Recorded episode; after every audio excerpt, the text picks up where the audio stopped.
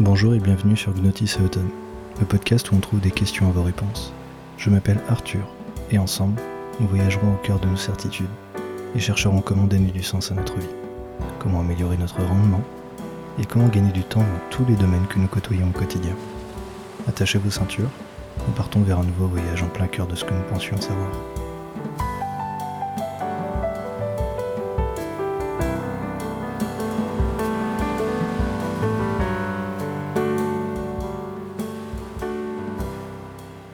Dans l'épisode d'aujourd'hui, nous allons parler de la différence entre les différentes formes d'émotions positives que nous pouvons ressentir. Ces émotions différentes sont communément appelées la joie et le bonheur. Alors, on va faire un tour du côté de ce que peuvent nous enseigner les différentes cultures, et notamment les différentes théologies par rapport au bonheur notamment si on s'intéresse à la religion judéo-chrétienne, qui m'intéresse au plus haut point puisque je vis en France, euh, mais c'est aussi un ensemble de religions qui a réussi à faire son trou un peu partout dans le monde. Au niveau du bonheur, ou si on peut appeler ça autrement au niveau de l'état qu'on aura au paradis, c'est un état qu'on aura après avoir accompli un ensemble d'actions. Qu'est-ce que cet ensemble d'actions va faire pour nous? Finalement, cet ensemble d'actions va apporter pour des personnes qui auront réalisé ces actions un salut qui sera propre à eux-mêmes. Qu'est-ce que ça signifie? Bah, Finalement, ce salut dépend uniquement de leurs actions. Si on essaie d'analyser un peu ce qui se passe derrière, finalement, ça veut dire que nos actions déterminent finalement dans quel état est-ce qu'on se trouvera à la fin. Si on va un peu plus à l'est, ou alors à l'ouest, mais dans ce cas-là, il faut aller très à l'ouest, si on regarde du côté de ce que nous dit Bouddha, Bouddha nous dit, si un problème a une solution, alors ça ne sert à rien de s'inquiéter, et si un problème n'a pas de solution, alors ça ne sert à rien de s'inquiéter.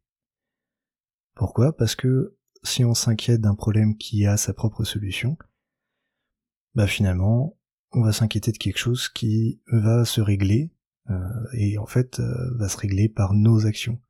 À l'inverse, si un problème n'a pas de solution, en tout cas n'a pas de solution qui nous est propre, ça sert absolument à rien de s'en inquiéter, puisque peu importe la quantité de soucis qu'on va pouvoir se faire à ce sujet, bah finalement, on va jamais réussir à régler le problème.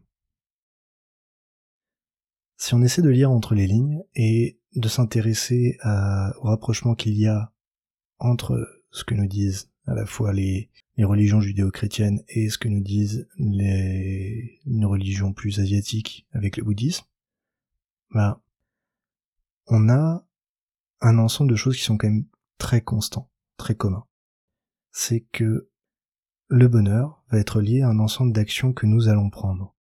Et finalement, ça sert à rien de s'inquiéter de toutes les choses qu'on ne va pas faire. Qu'est-ce que ça signifie? Ça signifie que finalement, les seules actions qui auront du sens seront les nôtres. Et finalement, c'est très important. C'est très important pourquoi? Parce que ça nous permet de faire une distinction entre le bonheur et la joie. La joie, à l'inverse, c'est quelque chose qui va apparaître suite à un stimulus extérieur. Si, par exemple, euh, c'est mon anniversaire et je n'ai absolument rien prévu, mais un ami cher me fait une fête surprise, il invite euh, mes meilleurs amis, et euh, il va faire un, gâteau euh, qui est mon gâteau préféré. Il va aussi également avoir un, un cadeau qui sera le cadeau que j'attendais depuis plusieurs mois, voire plusieurs années, mais que je n'ai jamais eu parce que euh, soit je n'avais pas forcément de l'argent pour me l'acheter, soit simplement je n'avais jamais pris la peine de m'intéresser au fait de l'acheter. Eh bien, l'émotion qu'on va ressentir à ce moment-là, ce sera de la joie. Et c'est très différent d'un bonheur, puisque comme on l'a vu, le bonheur, c'est lié à un ensemble d'actions qu'on va faire. La joie, elle, à l'inverse, est liée à un ensemble de stimulus extérieurs qui vont nous parler et qui vont nous dire, finalement, là, tu peux ressentir une émotion positive puisque il y a un événement positif qui t'est arrivé. Si je prends le temps de faire la distinction entre les deux, c'est parce qu'il y a une distinction fondamentale entre les deux. Le bonheur, c'est propre à un état personnel, c'est propre à un ensemble d'actions qu'on va avoir et surtout un ensemble d'états d'esprit. C'est un état d'esprit principalement le bonheur. À l'inverse, la joie, c'est ce qu'on ressent quand on a un ensemble de stimuli extérieurs qui vont se présenter à nous. Et là où c'est important de faire les différences, c'est que le bonheur va être propre à ses actions, donc ça va être une analyse de qu'est-ce qu'on a fait et euh, quelles sont les conséquences des choses qu'on a faites. Et notamment, ça va être un ensemble de choses qui vont nous dire, voilà, aujourd'hui, par rapport à l'ensemble des choses que j'étais censé faire, eh bien, j'ai réalisé cet ensemble de choses et je n'ai pas à me soucier de quelles sont les mauvaises conséquences des choses que j'ai pu faire, puisque je suis content de ce que j'ai pu faire. Et on aura un état qui sera dépendant non plus de ce qui va se passer dans ma vie, mais qui va être dépendant de l'ensemble des actions que j'aurai prises, et est-ce que ces actions sont en accord avec mes propres valeurs. Cette distinction est notamment très importante parce que si on choisit d'aller dans un sens ou dans l'autre, on va avoir des réactions qui vont être complètement à l'opposé. Si je prends l'exemple de quelqu'un qui va vivre pleinement le bonheur, euh, le bonheur va être dépendant de l'ensemble des actions qu'il va prendre et est-ce que c'est en accord avec ses propres choix. Par exemple, si je prends l'exemple de quelqu'un qui cherche absolument à conserver le contrôle sur soi-même, eh bien, il ne va jamais se mettre dans des situations où le contrôle sur soi-même va être un peu plus léger, ou alors va être carrément inexistant. Je pense à des expériences qui sont fortes en émotion, par exemple le saut en parachute, le base jumping, euh, le saut à l'élastique, et forcément on va être sur des émotions qui sont très très fortes, mais qui ne sont pas forcément en accord avec des valeurs, ou en tout cas qui ne vont pas apporter un contentement par rapport au fait que on aura réalisé l'ensemble des choses que nous devions faire. En quoi est-ce que c'est important? C'est que finalement on va choisir de s'orienter vers certaines activités en fonction de si on est plutôt en train de viser le bonheur ou en fonction de si on est en train de viser la joie. Et cette distinction est forte et finalement très importante à faire parce que en fonction de ce qu'on va viser, on va aller expérimenter plus un ensemble d'actions qui vont être des actions qui sont constantes, ou à l'inverse, expérimenter des actions qui sont plus dans de l'émotion forte, et quelque chose de très violent d'une certaine manière, mais qui va apporter un ensemble de réactions chimiques dans notre cerveau qui vont nous apporter des, des émotions très fortes, très vives. Notamment, ça va être euh, un choix très fort entre est-ce que je choisis de remplir ma bucket list, ou est-ce que je choisis finalement d'avoir des émotions qui sont beaucoup plus stables et avec cette stabilité, je vais être capable de finalement d'avoir un, état d'esprit constant. Notamment là où il va y avoir des, des différences, ça va être sur comment est-ce que je vais réagir quand notamment je vais apprendre une mauvaise nouvelle.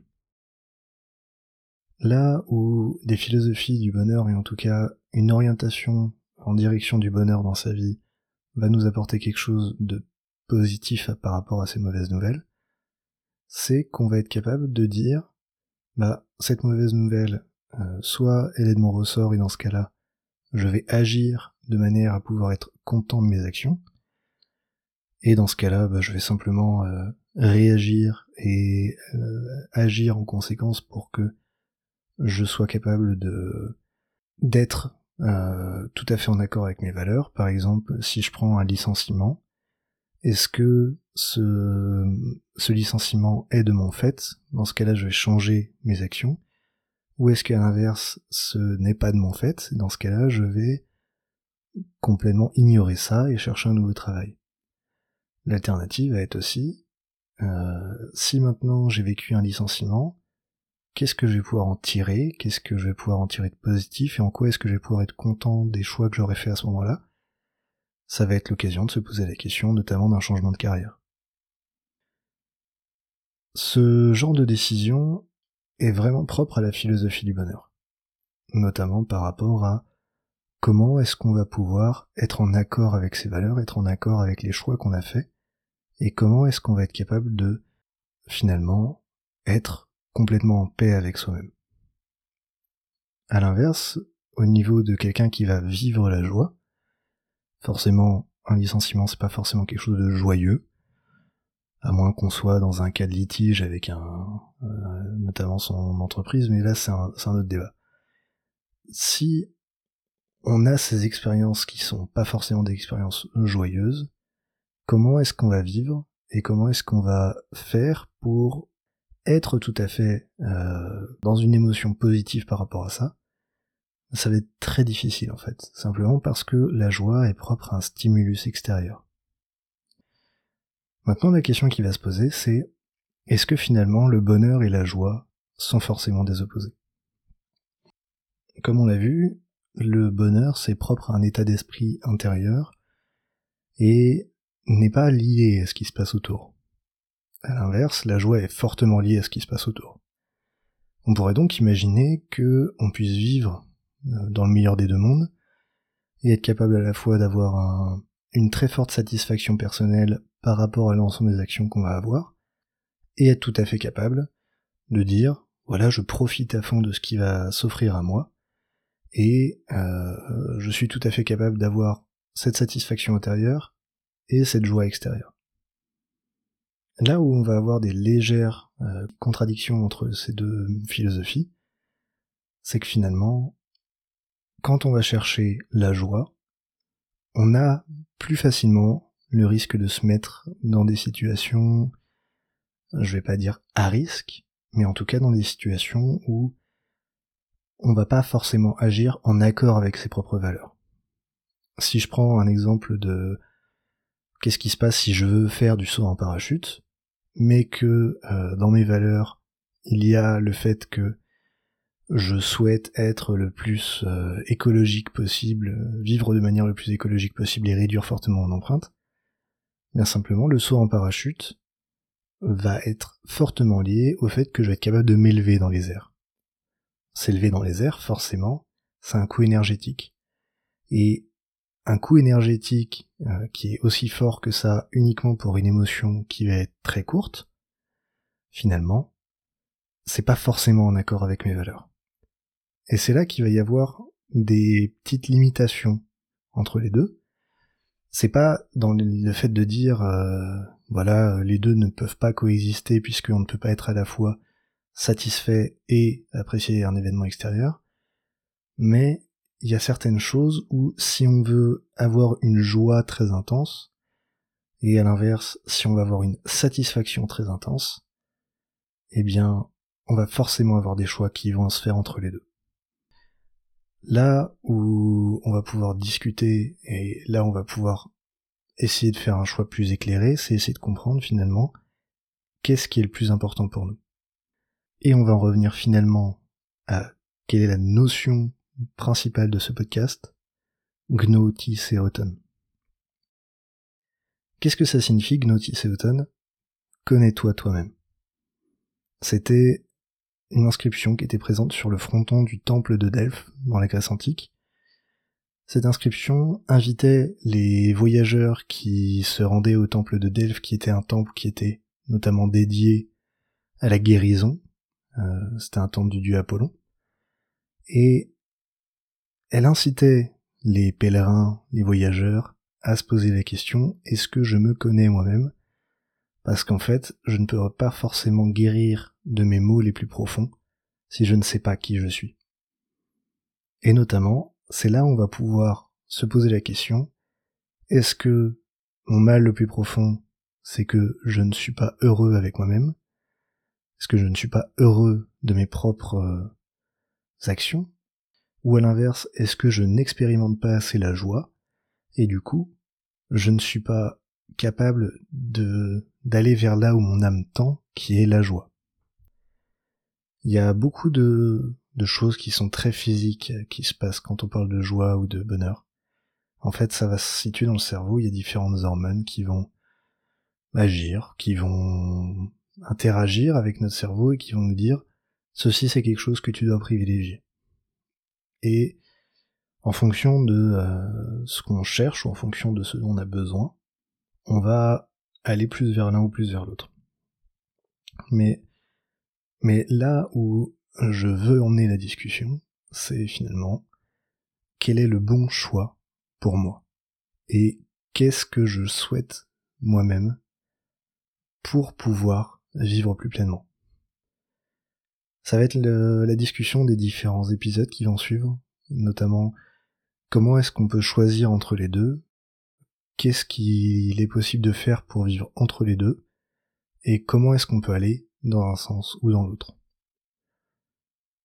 Ça va être un voyage au travers de quelque chose de fondamentalement important pour nous-mêmes et finalement quelque chose qui peut définir l'intégralité de notre vie. Bonjour, bon après-midi ou bonne soirée. C'était Arthur et je vous remercie d'avoir écouté ce podcast jusqu'à la fin.